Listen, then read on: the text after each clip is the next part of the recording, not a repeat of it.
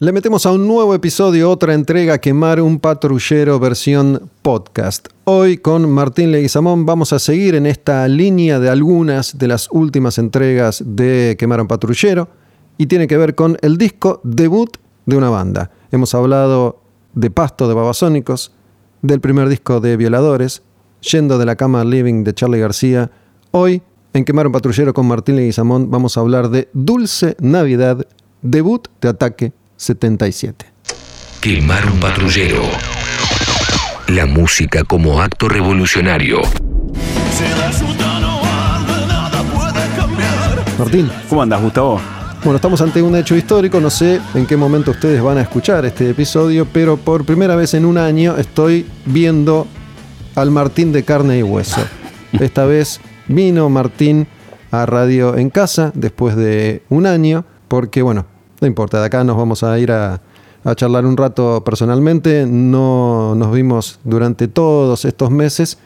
Así que hoy Martín Leguizamón vuelve a estar sentado frente a mí, al lado de John, en Radio en Casa. Vamos a hablar de Ataque 77, Dulce Navidad y mm, algo así como la, la, era de la inocencia punk, ¿no? Eh, gran, gran frase. La era de la inocencia punk en Argentina.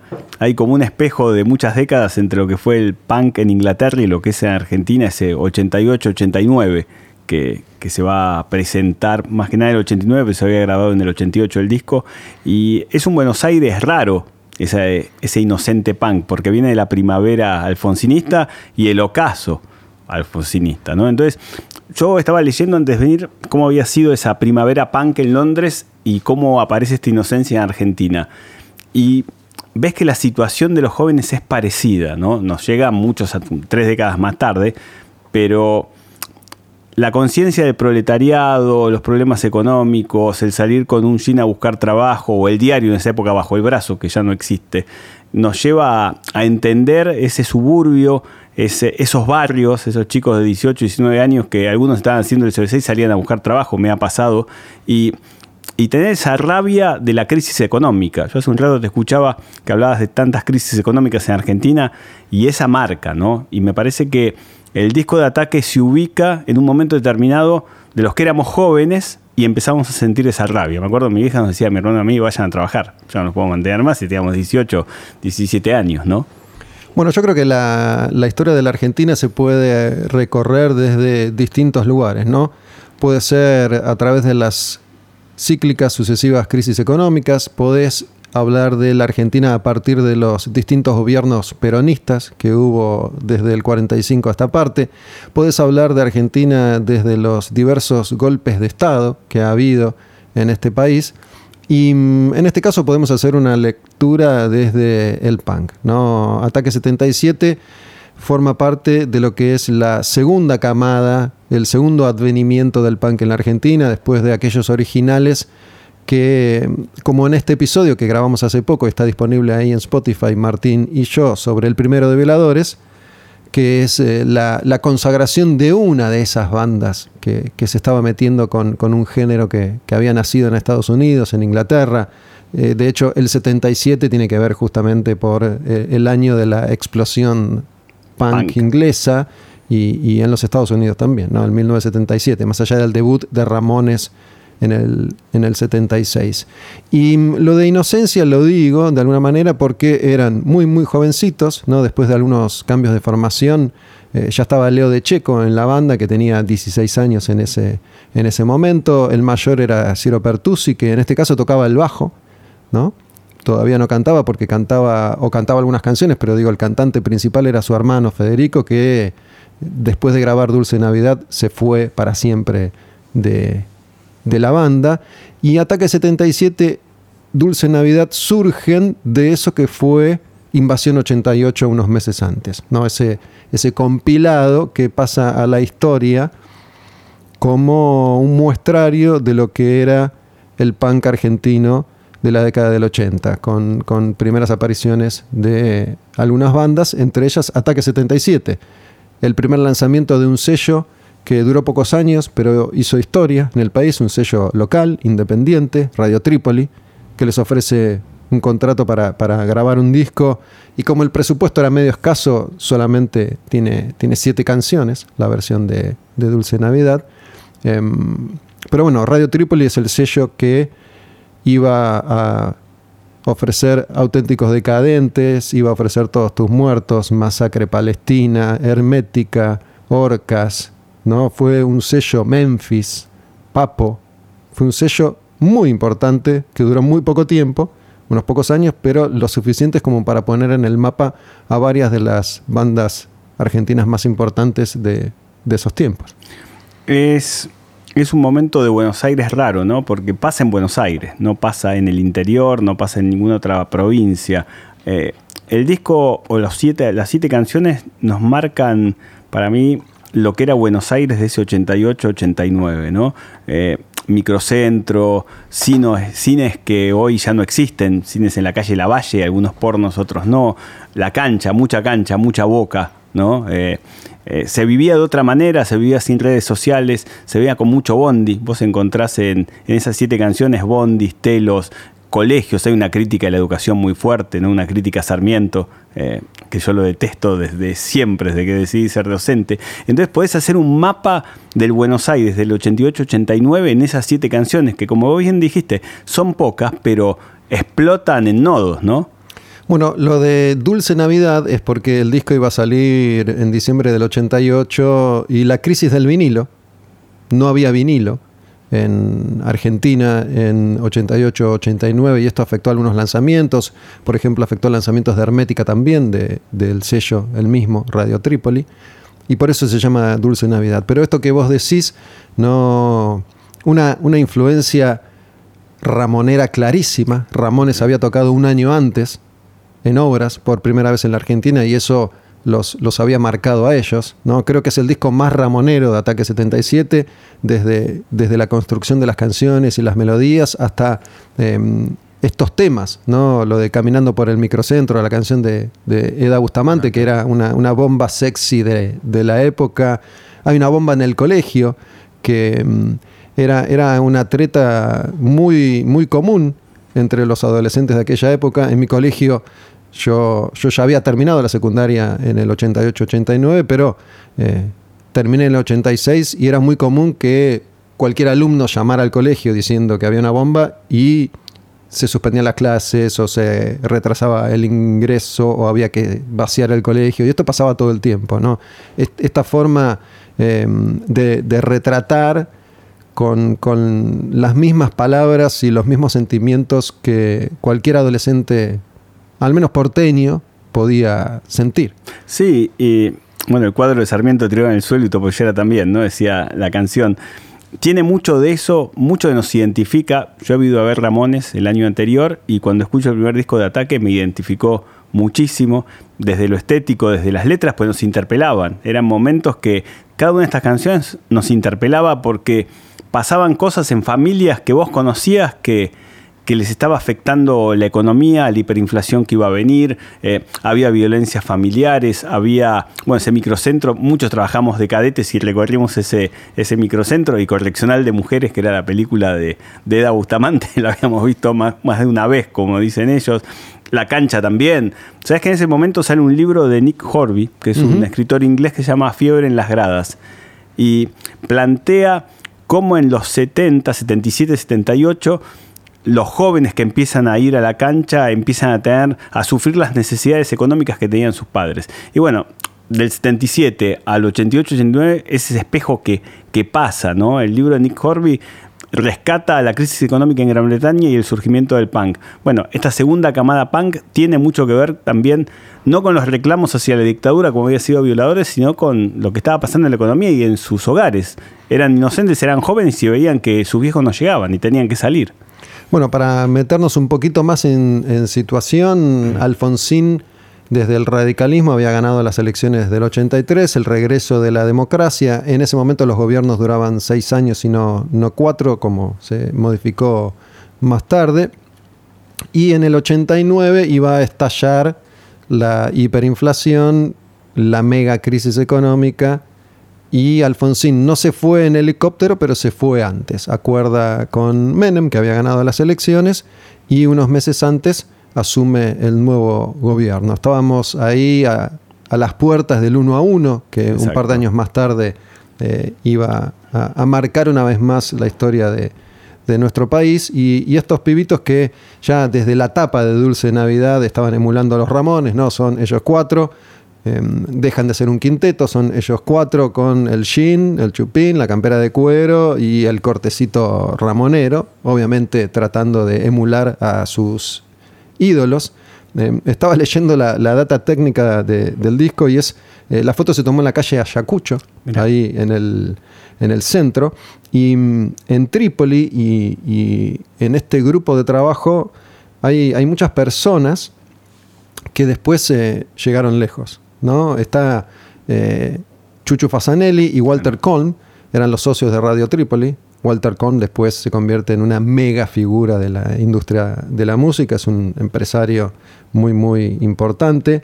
Está Zambón, que fue uno de los inversores de Radio Trípoli, es el que, el que pone el dinero necesario para lograr hacer ese, ese vinilo de Invasión 88, que era un vinilo transparente, ¿no? Sí, era transparente. Em, y después trabajó en, producción de espectáculos, trabajó durante mucho tiempo en, lo que era la empresa Rock and Pop, donde yo, yo también estuve. La foto, hay dos versiones, después cuando se reedita en CD, em, la foto es de la misma sesión, pero cambian los colores, ¿no? La original es, es, ese fondo azulado, después ya es más blanco, es más negro y rojo. Esa foto la hizo Canedo, Canedo, que entonces era integrante de los Cafres y después fue manager y sigue siendo manager de, los Cafres, ¿no? Eh, era un pequeño grupo de personas muy importante que se había unido para darle vida primero a Invasión 88 y después a eh, este sello que, como ya dijimos, editó varios de los discos más importantes de, esa época. Aparte, jugaba mucho con, como decías, con la estética de Ramones, ¿no? Me acuerdo hacerme mi primer tajo en un jean imitando a mi hermano con la tapa de Ramones. Y bueno, Gustavo, que es mi hermano, eh, que nos conecta, me lleva a ver a Ataque por primera vez. Y con una banda llamada División Autista en ese momento. Y dije, no puedo creer lo que estoy escuchando. Y te interpelaba, porque encontrabas esos lugares comunes que ya el rock nacional clásico te había dejado eh, de encontrar, ¿no?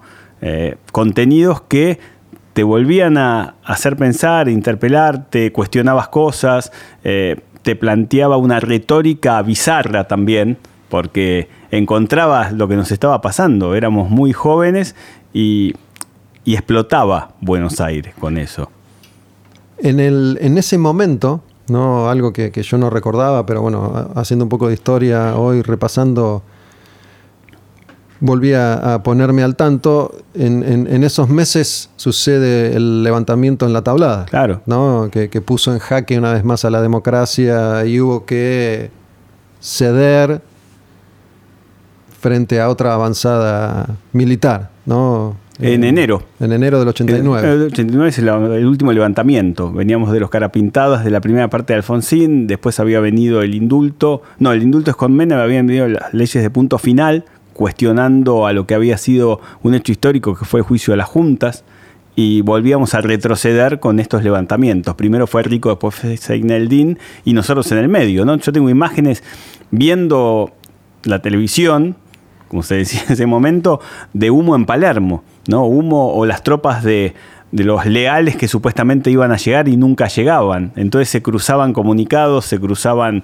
historias y en el medio estaba ataque. ¿no? Ataque sonaba estridente en los balcones de Caballito en ese momento. Y me acuerdo de escuchar esas canciones en la radio, ¿no? Caminando por el microcentro, más conocida como Eda Bustamante, a secas y después sola en la cancha, em, que, que bueno se supone que es una de las primeras canciones futboleras, ¿no? Totalmente. Esas canciones que llegan a las tribunas y que hace referencia al hecho futbolístico desde el rock, algo que desde ese momento iba a ser tan recurrente en la historia de la música argentina, ¿no? Esto de, la chica que va, que va a la cancha y grita, dale vos.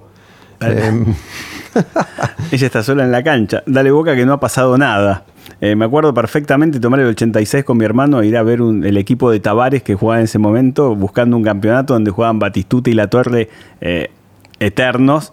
Y, sonaba ataque, ibas escuchando eso, y volvías escuchando ataque, y te interpelaba la tele, porque prendías la tele y aparecía Gil viendo los pitufos, porque los pitufos marcaban también ese 88-89 en las televisiones. Olmedo jugaba también con los pitufos. O sea, estalla el 88-89 en postales en este disco de ataque. Si vos querés hacer un diseño curricular de historia, 88-89, levantamientos, fin de Alfonsín, llegada de Menem, pitufos, eh, la cancha de boca. Bueno, otro, otro dato que me parece interesante, ¿no? Es el de, una figura que mm, para mí no se, le, no se le reconoce la importancia que ha tenido en momentos clave de la música local, ¿no? Y es Michel Peyronel. Claro. Michel, baterista de Riff, fue el productor de Dulce Navidad, ¿no? Había sido productor de Virus, estuvo en, pocos discos, pero eh, varios de esos discos clave en el desarrollo de, la música. Y me acuerdo haber conversado con, Mariano Martínez hace, unos años, eh, haciendo referencia a, ese debut y, a esa producción de, de Michelle. Michelle, eh, que es todo un personaje.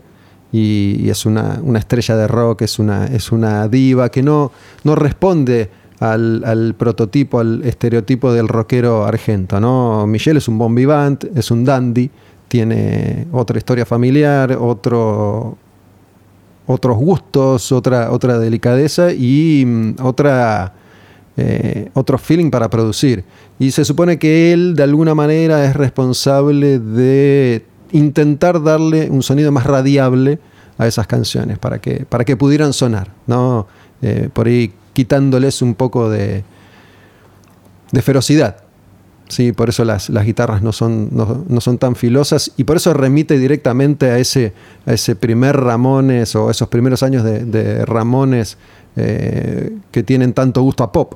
Totalmente. ¿Sabes que Ahora que lo mencionabas, tiene mucho, mucho la mano de Peyronel en encontrar Buenos Aires que no sea tango y que sea punk, ¿no? Me parece que ese ese trayecto del tango punk al mismo punk que les da Peyronel en este disco nos hace encontrar un Buenos Aires que vivíamos. Yo escucho el primer disco, de hecho lo estuve escuchando ayer bastante y encontraba esquinas, encontraba libros, encontraba Nadar de Noche de Juan Forn que sale en ese momento, encontrabas películas como de Kubrick, Full Metal Jacket y yendo a caminar con un amigo en común, con Ronald, por Santa Fe a ver Full Metal Jacket y hablando del disco de ataque. Bueno, es un momento de, de la Bond Street, ¿no? Esa, esa, galería que existe todavía ahí sobre, sobre Avenida Santa Fe, otras como Churba, por ejemplo, que era una, una galería de similares características que quedaban Cabildo y Juramento eh, hace siglos que, que, ya no existe, pero eran puntos de encuentro en la ciudad donde confluían los y las, las eran menos, pero bueno, había chicas también, eh, fans del metal y del punk y, del hardcore y del, del subgénero. Esto de, caminar las calles de, Buenos Aires. Generacionalmente el público que seguía Ataque 77 entonces, que, ya con, el próximo disco, El cielo puede esperar, y, donde las águilas se atreven, Hacelo por mí, ya pegan el, éxito fuerte y empiezan a llenar obras y aparecer mucho en, en televisión y, y a vivir esa experiencia que los iba a hacer trastabillar poco tiempo después, porque eh, como toda banda joven no estaban preparados para vivir esa experiencia tan rápido, eran unos nenes. Sí, totalmente. Yo me acuerdo de, nos hemos encontrado más de una vez en Mar del Plata, en las playas del sur, en Tamarindo, eh, viendo ataque que tocaban, y antes los veía jugando al metegol antes de ir a tocar. Tengo imágenes de ellos jugando al metegol y después subir al escenario, y eran nenes. Bueno, está, está esta cosa eh, que, el tiempo y la actualidad pusieron en otro lugar, pero Ciro Pertusi fue uno de estos artistas que, promovieron la, niñez eterna, ¿no? Eh, incluso en la, evolución de, la banda, eh, eso quedó y se puso de manifiesto. el metegol es algo que, siempre estuvo presente en la historia de, Ataque 77. De hecho, es eh, un día perfecto, ¿no? La tapa de, ese disco de Ataque es un, es un metegol y era muy común, muy común durante años ver a Ciro con los, los botines sacachispas, ¿no? Eh, que eran unos botines que, no sé en qué década aparecieron, pero eran los únicos botines que, había accesibles, populares en, en Argentina, de, muy, de muy mala calidad, pero que en, 1996 representaban algo, ¿no? Y por eso Ciro los usaba. Los botines sacachispa los he tenido eran famosos porque eran de una especie de plástico y caucho. Una cosa de goma, sí. De goma con tapones cuadrados. Cuadrados. Y la puntera diamante, como le decían ellos. Y eran imposibles. Jugar con esos botines era imposible. Hoy te quebrás a, los dos segundos, ¿no? Y, y marca justamente la etapa en donde vos decías o tengo los sacachispas o paso a otros. Bueno, Ciro se quedó con los sacachispas. Parte de la identidad, ¿no? ¿Qué, estaba pasando con, el resto de los artistas en, Argentina? ¿no? Si hablamos de 1989, em, ¿en, qué, ¿en qué andaban Soda y Charlie y Spinetta y, Papo, los artistas ya históricos y, legendarios? ¿no? Charlie que, empezaba lentamente ese, camino hacia Say No More y, la lenta transformación Spinetta, como siempre, envuelto en, la poesía, como lo dejamos en claro en, un par de episodios que hemos grabado con Martín sobre, sobre Pescado Rabioso y sobre Invisible, que están ahí disponibles en Spotify. Ya hay más de 130 contenidos de Quemar un Patrullero entre programas y podcast. Más de 130. Así que cualquiera que llega por primera vez a este lugar tiene un par de añitos por delante para, ponerse al día y me imagino que, es un momento similar tal vez al que vivimos nosotros cuando íbamos a una disquería a revolver bateas, ¿no? donde te encontrabas con una enorme variedad disponible ahí de acuerdo al dinero que tenías y podías elegir. Acá vos te metes en Spotify y entras a recorrer y tenés 130 contenidos para, para elegir. Sé, me consta porque me escriben que hay gente que escucha una, dos y tres veces eh, lo mismo, sus contenidos favoritos. Algunos programas requieren de mayor atención y por ahí necesitas repetirlos para, para incorporar todo eso que, nosotros decimos y mm, de alguna manera ya le dimos vida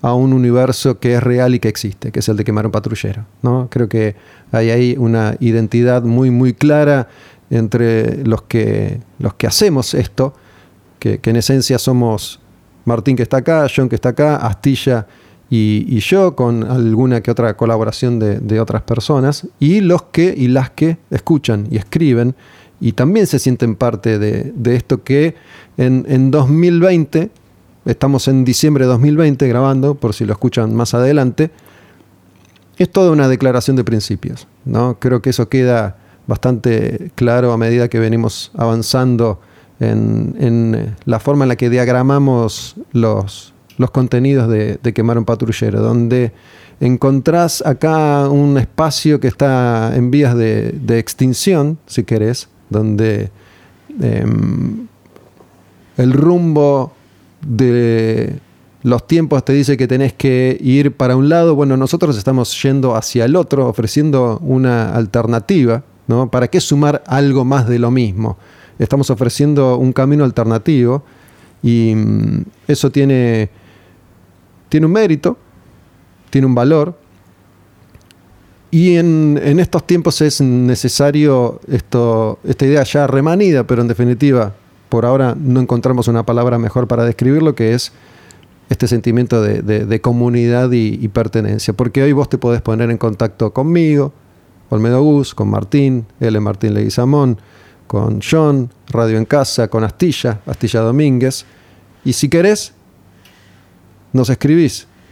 Esto antes no era posible y eso genera un, intercambio. Y este intercambio eh, también necesita de la colaboración de aquellos y aquellas que, que así estén dispuestos y dispuestas.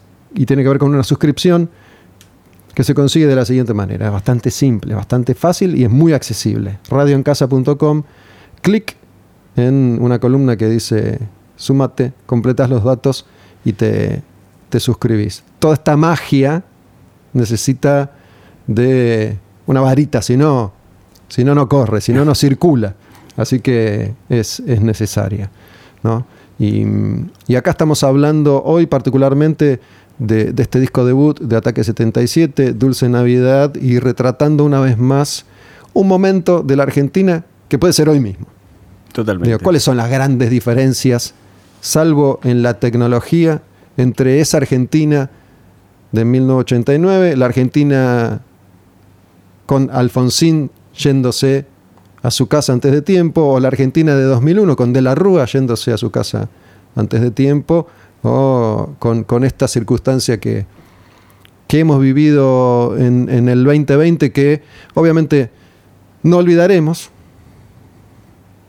Ante el paso del tiempo no sé si va a ser tan especial el año, ¿no? Porque uno va a poder decir, bueno, qué sé yo, 1945 en Argentina y en el mundo también eh, fue un año bisagra y así varias veces, ¿no? A lo largo de, la historia reciente, por lo menos.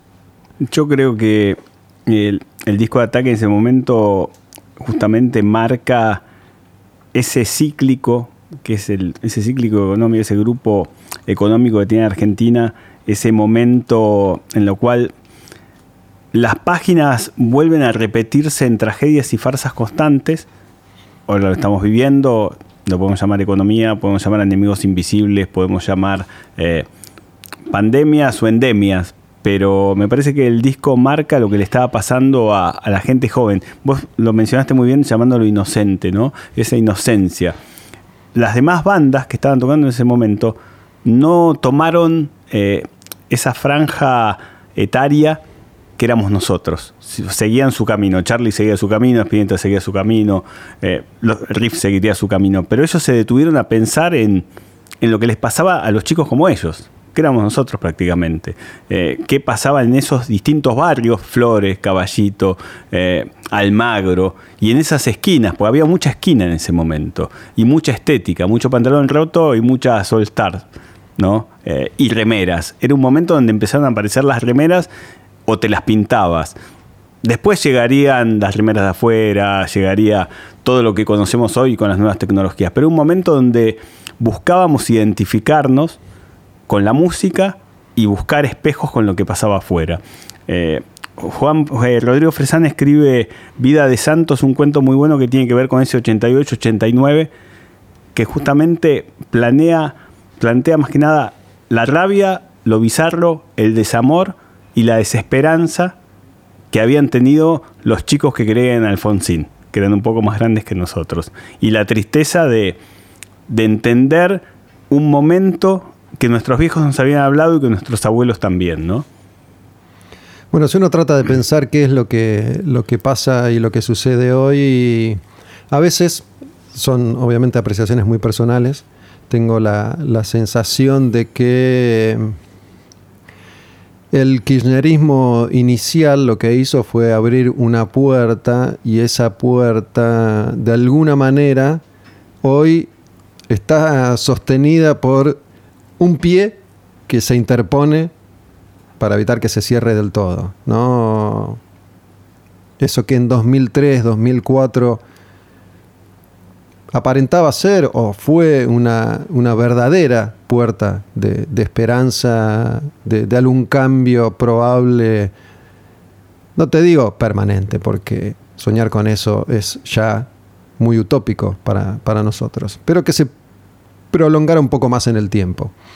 Hoy creo que hay, hay mucha gente que aferrada a esa figura de Néstor, si querés, de la misma manera que te puedes aferrar a la del Che Guevara, de Perón o de Evita, deposita su fe y su esperanza como si no quedara otra chance, porque si yo no le creo a este que está ahora, ¿qué hago? ¿Qué opción me queda? Es la nada absoluta. No sé si es una opción real, para mí no lo es. Esta es una opinión personal y cada uno, cada una de los que están escuchando sabrán qué, sienten ustedes, ¿no? Pero... Mm, lo venimos hablando bastante seguido. Nosotros tenemos 50 años y es, imposible ponernos en, la mente de, un chico que hoy tiene la edad que Ataque 77 tenía entonces, ¿no? 16, 18, 20. Y, cómo piensan. Da la sensación de que ante la, muerte de las utopías, los, objetivos son diferentes. Si bien estamos transitando desde hace unos años una, etapa de, cambios profundos a nivel social en todo el mundo, me resulta imposible saber cómo se expresa artísticamente hoy un pibe que tiene 18 años desde esa misma inocencia, ¿no? Es como si se hubiera perdido para siempre esa inocencia. Vos fíjate que en ese momento, 88-89, hay un eh, filósofo y, politólogo que se llama Kurosawa, que escribe un texto donde se empieza a plantear cuál es el proceso que marca el fin de las historias o el fin de las ideologías. Bueno, va a caer el muro, más adelante va a caer, eh, con la perestroika cambia la Unión Soviética pasa a ser Rusia. Argentina está mirando ese cambio internacional, pero no lo, no lo, puede absorber porque sigue pensando en sus propias tristezas y en sus propios problemas económicos que lo llevan nuevamente a un presidente democrático no poder terminar. Y comienza el pedido que van a ser las relaciones carnales, ¿no? Con Estados Unidos, como dijo Ditela en su momento. Y en el medio estaba este disco. Y en el medio estaba en ese momento de la juventud, se podría decir, que volvía a la desesperanza a esa puerta, como vos decías hace un rato, que está el pie tratando de respirar o tratando de cerrarse. Ahora tenemos tecnologías, pero ese pie sigue estando. Cuando apareció Alfonsín, ese pie estaba. Y si jugamos con el siglo XIX, cuando aparece Mariano Moreno, ese pie vuelve a estar, ¿no? Y, y ves canciones que pueden replicarse tanto en el 88, en el 89 en 1810. ¿Quién son los ataques de 1810? Castelli, Moreno y Belgrano porque tenían 18 años, ¿no? Entonces me parece que es muy difícil un país como el nuestro en el cual las canciones siempre marcan los mismos paréntesis por más que cambien los siglos. Bueno, mientras estuvimos conversando no dejé de pensar en Iorio y en Hermética, ¿no? Vuelvo a mencionar que tienen ahí eh, disponibles eh, dos episodios diferentes, puntualmente hablando de Hermética y de, y de Iorio, porque creo yo, no se me ocurrió otro, seguramente había, tal vez con, otro lenguaje, no sé, los decadentes por ahí decían lo mismo pero distinto, ¿sí? usando el, lenguaje de la fiesta, eh, de la murga, esos códigos que, no tenían y que sí tenían que ver con, el punk. De hecho, los decadentes tienen un origen punk. Eh, Serrano fue integrante de Todos Tus Muertos, ¿no? de los punks más oscuros que, ha habido en, Argentina. A diferencia de Ataque, Iorio ya tenía un camino recorrido con B8 y arrancaba en el 89 con el primer disco de, Hermética. Y, con otra pluma, con otra experiencia, retrataba básicamente lo mismo, pero dicho con otra dureza eran tangos oscuros, como dijimos en, el capítulo de Quemar un patrullero, ¿no? Eh, vos fíjate, tanto esos tangos oscuros como este primer disco de ataque se hablan. O sea, son chicos más grandes con chicos más jóvenes que dicen, no, mira, pasó esto, yo lo viví de tal manera, y Disépolo me dijo tal cosa, diría Ricardo. Bueno, empecemos a escuchar Disépolo, diría Ciro. Y ahí los textos y las canciones hablan. Y el escenario es el mismo y la esquina es la misma. Es cuando te juntabas con chicos más grandes y te contaban de otra manera lo que habían vivido. Me parece que tanto Ataque como Hermética dialogan. Sabes que mm, de alguna manera te voy a hacer una propuesta ahora que seguramente vamos a cristalizar más adelante. A veces la, línea temporal de quemar un patrullero para nosotros es una, porque de alguna manera siempre estamos yendo hacia adelante, mientras que para quienes escuchan es diferente, porque empiezan por donde se les da la gana. No todos hacen un recorrido, no todas hacen un, hacen un recorrido lineal, ¿no? Pero vengo pensando mucho en Versuit estas últimas semanas, ¿no? Y creo que, puede ser eh, un buen lugar para meternos la, próxima, porque creo, eh, así como, como recién dijimos que, ataque eh, desde el punk y hermética desde el heavy, por ahí eran dos de las mejores postales musicales de la juventud argentina para describir lo que estaba pasando eh, en esa etapa final de los, de los 80, me parece que Versuit probablemente sea una de las bandas que mejor describen los 90 y los primeros 2000. ¿No? Eh, esta cosa ya recalcitrante de, de la propuesta artística de, de, de Versuit, esta cosa reventada. en pijamas. En pijamas, además, pero digo, esa cosa oscura eh. que, hoy, con las cartas sobre la mesa, sabemos que, ha sido y es la historia de, de Versuit y, de Gustavo Cordera. Eh, como figura estelar, entre comillas, en particular. ¿no? Todo lo que los 90 estaban representando, ese caldo, para mí está muy bien representado por lo que, por lo que ya para esta época empezaba a ser Bersuit. Son como tragos distintos, ¿no? Es un shot fuerte, ataque. Ves que Hermética es un buen vino que te va acomodando y la Versuit es una cerveza caliente que te muestra Te rompe la cabeza. y te rompe la cabeza. Totalmente. Que sí. quedas, quedás vomitado, Sí, tirado en la calle, sí, Una cerveza rancia. todo sucio. y bueno, representa ese, ese momento de, de la historia, de la música de, de nuestro país, que es lo que venimos haciendo con, con Martín desde hace un tiempo, cuando, cuando le encontramos bien el perfil a estos episodios que ya hace meses venimos grabando, ¿no? Eh, no solamente te hablamos de, de canciones y de discos, sino que te hablamos de, de momentos y de, y de sentimientos.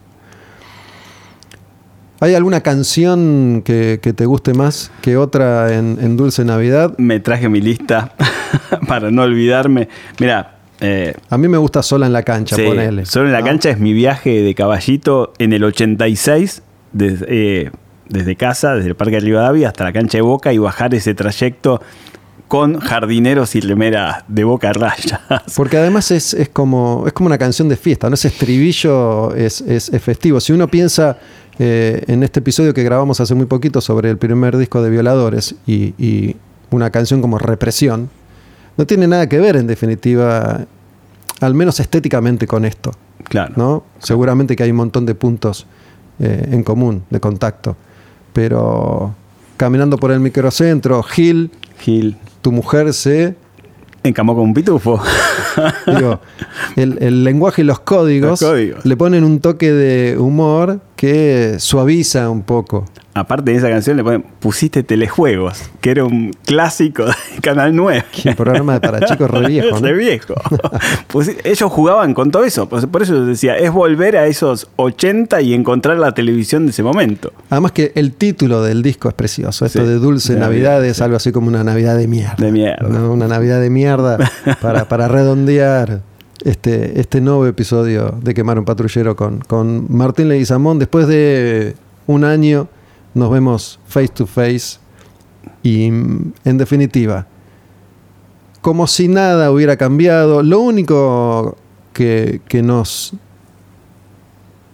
advierte hoy que algo ha pasado de verdad es la, la presencia de, de barbijos y de desgracias, ¿no? Digo, de historias, de gente que quedó en el camino, que perdió una familia, que perdió el laburo, que perdió un lugar, que perdió una esperanza, que perdió un año. Digo, cada uno podrá hacer su, su análisis, porque obviamente eh, esto afectó al mundo entero, pero no a todos de la misma, de la misma manera. Exacto. Pero en definitiva, eh, si, si nos quitamos el barbijo y te miro, cuando teníamos la fantasía de que el mundo se iba a transformar en un lugar diferente,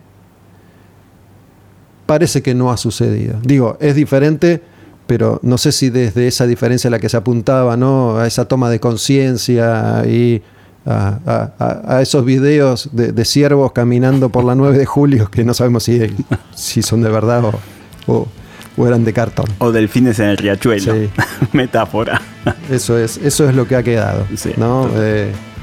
Una, una mentira más, una verdad más. Cerramos así otro episodio. Quemar un patrullero. Hoy con Martín Leguizamón hablamos de Dulce Navidad, primer disco de Ataque 77.